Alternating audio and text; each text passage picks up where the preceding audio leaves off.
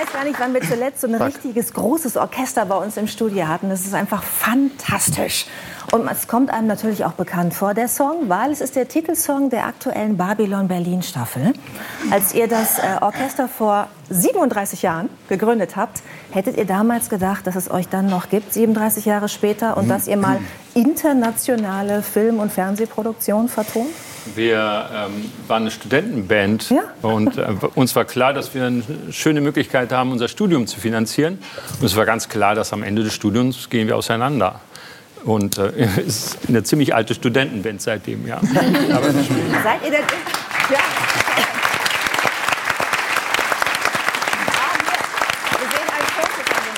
Seid ihr immer noch in der gleichen Konstellation nahezu, zusammen? Ja, nahezu. Also ähm, sind äh, auch welche gegangen. Äh, unser liebster Schlagzeuger Vincent äh, wurde durch Krebs weggerissen. Ähm, dann sind unsere Geigerinnen manchmal, wenn sie mit Kindern Sorge hatten, so viel wegzufahren, ähm, äh, haben sich dann entschlossen, irgendwie sich um die Familie zu kümmern. Unsere Cicilia macht es jetzt anders. Sie äh, nimmt dann ihre Kinder mit oder ein Kindermädchen oder die Eltern begleiten sie oder so. Also da geht ja jeder anders mit um. Aber im Grunde sind wir immer noch dieselbe Truppe. Mhm. Ihr habt euch ja alle äh, quasi zu Uni-Zeiten kennengelernt. Ähm, wahrscheinlich habt ihr ja alle was etwas Unterschiedliches äh, studiert, also unterschiedliche Instrumente logischerweise. Ja. Du hast Gesang äh, studiert und zwar an der ja. Hochschule, bitte? Man glaubt es nicht. Man glaubt es nicht. An der Hochschule der Künste Berlin. Und zwar ja Operngesang. Ja.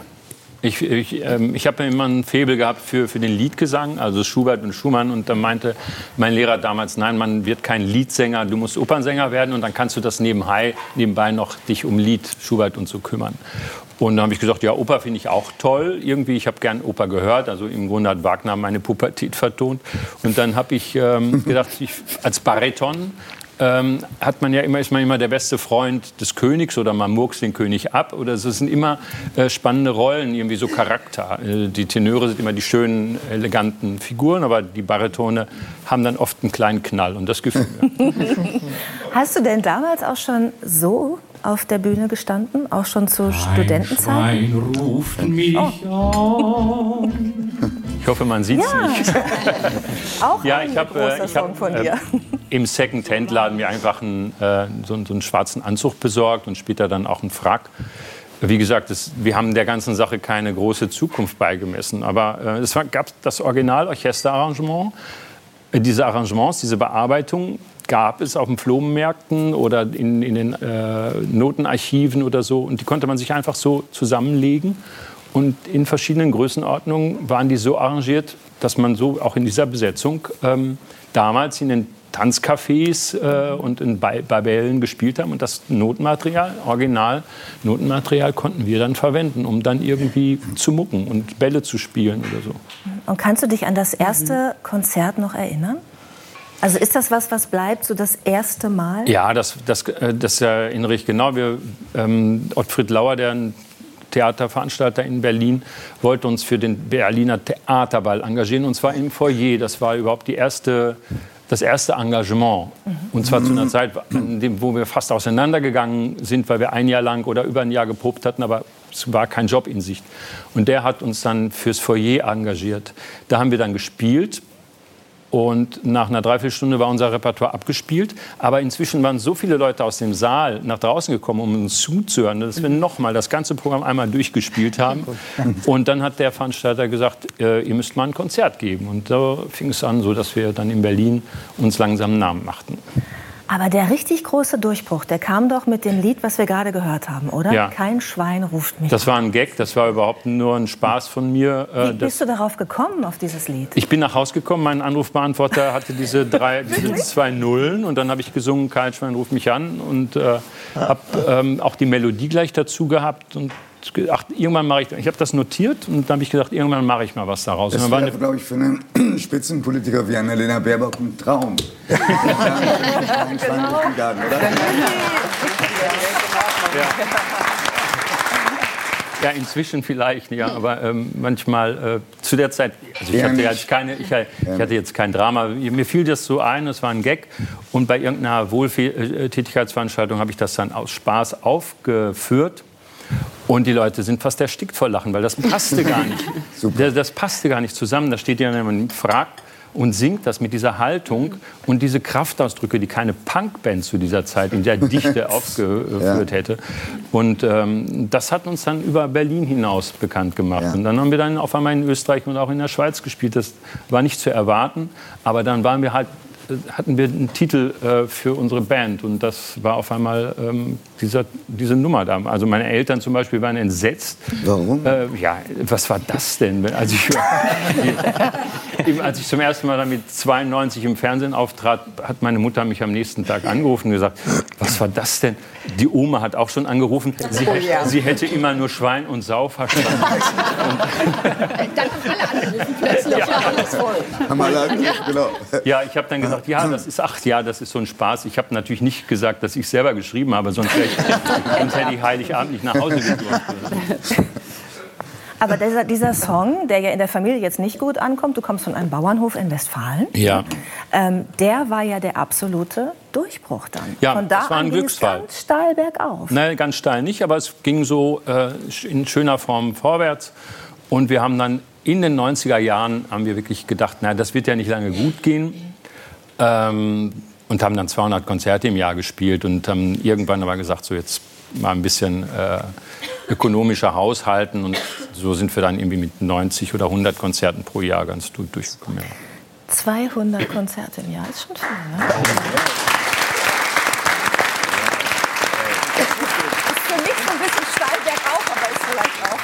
Ermessensfrage. Ja. Ähm, was haben denn deine äh, Eltern zu dir gesagt, als der Erfolg kam bezüglich deines Studiums? Weil das war ja noch nicht abgeschlossen. Haben sie dir geraten, das doch bitte zu Ende zu machen? Das war mir ganz klar, dass ich das, äh, als ich nach Berlin ging, meine Eltern sind eh davon ausgegangen, dass ich in der Gosse lande und habe dann. Ähm, äh, Herzlichen Glückwunsch. Ich war, dann, äh, ich war dann aber auch bockig als Westfale, habe äh, von denen kein Geld gewollt, habe dann gejobbt äh, und, und mich selbst finanziert und so und wollte auf jeden Fall das Studium ordentlich abschließen, damit meine Mutter zufrieden ist, damit dieser Quatsch mit kein Schwein drum mich an, das geht ja nicht lange gut wahrscheinlich, also mache ich wenigstens das Studium zu Ende. Aber es ist bisher ja, ganz gut gegangen. Musstest du sie nie um Geld fragen in dieser ganzen Phase? Nein, habe ich nie gemacht. Da war ich stur. Mhm. Warum war dir das wichtig? Du hast ganz viele Nebenjobs gemacht, um genau das zu verhindern, ne? nicht zu fragen. Ja, aber äh, ich war, ich habe gedacht, ich bin der reichste Mensch der Welt. Ich bin 21, lebe in Berlin, habe meine eigene Wohnung. Äh, das Glück war einfach auf meiner Seite und das Geld hat mich nur interessiert, wenn es nicht mehr da war. Mhm. Ja.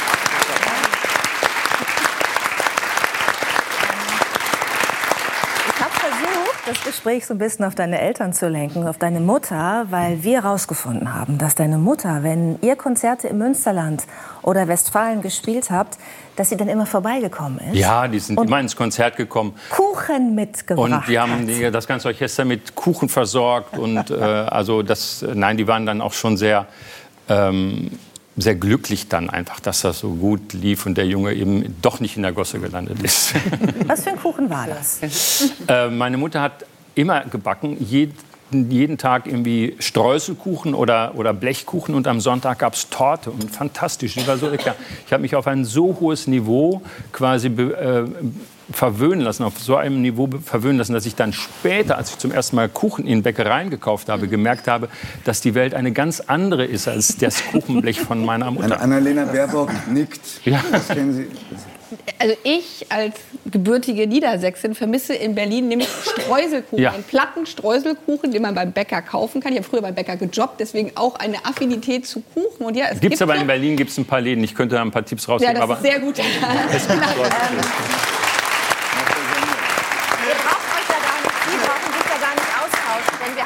kleine Überraschung vorbereitet, die ich an dieser Stelle gerne abrufen würde. äh, denn wir haben einen Streuselkuchen vorbereitet. Und zwar wussten wir wirklich nicht, wen wir fragen sollen. Und das hat ja, jetzt die Mutter, nein, gebacken jetzt. Also es hat die Mutter unserer Redaktionsleiterin, Andrea oh. Kinne, gebacken. Und es ist ein Streuselkuchen, der ordentlich lecker ist.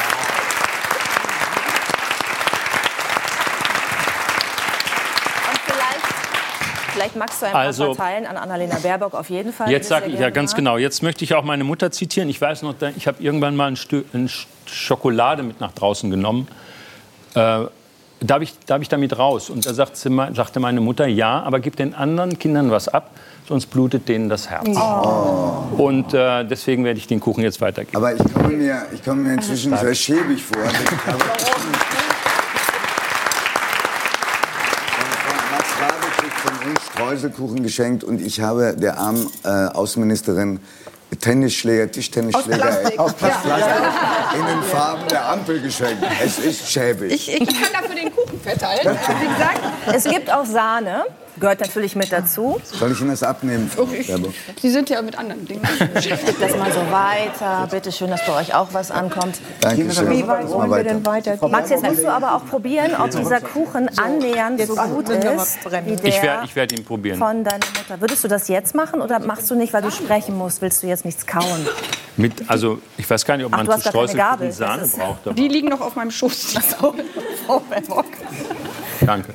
Wir wollen natürlich jetzt äh, unbedingt wissen, ob sich das gelohnt hat. Das hat nächtliche gelohnt. Ich Gebacke. schon jetzt. Gerne ein Stück. Danke, wenn ich eine hätte. Ach, ein Traum. Wenn ich gewusst hätte, also. Okay.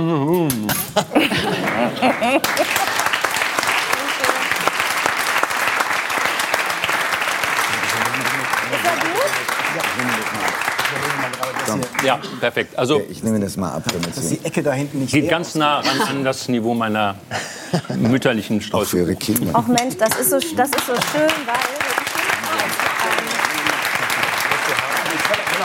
Es ist so schön, weil es, weil es heißt, dass dieses Rezept deiner Mutter, dass du das gar nicht hast. Ja. Und dass, als sie verstorben ist, du das auch irgendwie das Rezeptbuch nicht aus dem Haus irgendwie geholt hast. Ich konnte es nicht anfassen. So, Haben wir noch eine Gabel? Ich konnte es ja? nicht, äh, nicht sehen. Ich werde ähm, könnte jetzt heulen, wenn ich daran denke, äh, aber es ist schon ähm, zehn Jahre her. Ich konnte es nicht äh, nehmen.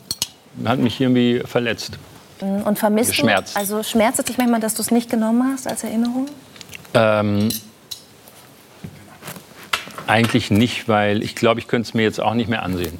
Okay. Weil es tut mir dann einfach zu sehr weh. Ich habe ne, meine Erinnerung ist im Kopf von meinen Eltern, die sich alle, äh, die sich beide in den letzten Jahren verabschiedet haben, aber sie sind da. Und auch wenn ich jetzt kein, ähm, kein Gegenstand, kein Textbuch oder irgendwas oder so in der Hand habe, ähm, sind sie präsent. Und ganz oft so, wenn ich jetzt sage, hier, gib den anderen Kindern was ab, solche mhm. Sachen sind immer noch äh, da. Und das ist, glaube ich, wichtiger und wertvoller als so ein Rezeptbuch. Ja, prägende Sätze der ähm, Vergangenheit, der Kindheit.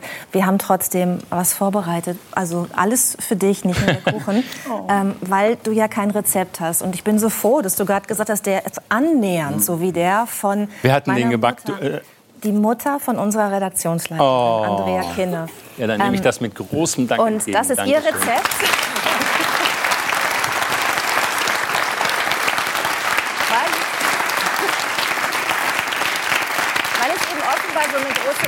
Spielt, dieses Ritual. Und sogar deine Mitmusiker sagen, als ihr die aktuelle CD aufgenommen habt, äh, mir ist so nach dir, dass also quadratmeterweise Streuselkuchen gegessen wurden. Ja, ich habe das ganze Orchester infiziert. Also die das und äh, wir haben ja ein paar Westfalen im Orchester. Also ab 15.30 Uhr werden wir mal ein bisschen kribbelig, wenn es keinen Kuchen und keinen Kaffee gibt. Ja. Wenn du auf internationaler Tour bist, ähm, du hast ja schon äh, in allen möglichen Ländern gespielt, gehst jetzt wieder nach Amerika, in die USA äh, nächstes Jahr, ja. hast aber auch schon in Japan gespielt. Ich gehe mal davon aus, dass Streuselkuchen da keine große Rolle spielen kann in diesen Ländern. Aber wie ist es denn, ich sag mal, mit dem deutschen Liedgut? In äh, Konzerten hier können ja viele äh, Menschen auch mitsingen bei euren Liedern. Wie ist das zum Beispiel in Japan? Verstehen die die Texte? Können die mitsingen? Ich kann, nein, Gäste? ich kann äh, mit, mit einigen Worten ungefähr erzählen, worum es in dem Stück geht. Und es ist ja auch hier so, wenn wir auf, im Radio ein deutsches Popstück hören, verstehen wir auch nicht immer jeden, jede Zeile, jeden Text genau. Und wenn wir die Hauptzeile erkennen und die Musik uns gefällt, dann haben wir ja eine Ahnung von dem, was in dem Stück passiert. Und so kann man auch mit wenigen Worten einfach einen, einen Titel in einer anderen Sprache erklären. Und schon hat jeder das Gefühl zu wissen, äh, was gemeint ist. Und in allen Ländern, ob das in Italien war oder in Japan oder so, habe ich immer auch ein paar Titel in der Landessprache gesungen. Ach, und äh, das macht Spaß, das auch so. Äh, in Italien geht es ja ganz wunderbar. Da gibt ja äh, so viele Titel, die man dann auch sogar in Deutschland dann wiederum Vivere oder so äh, dann zu Hause auch spielen kann. Letztendlich ist der Spruch, äh, Musik ist international, komplett passend. Mhm. Wie hört sich das an? Ein Max Rabe-Lied auf Japanisch? Ja. um. Aoiumini, Shironi Fune, Tano, Funi Omite, Namida Narashitano. Toll.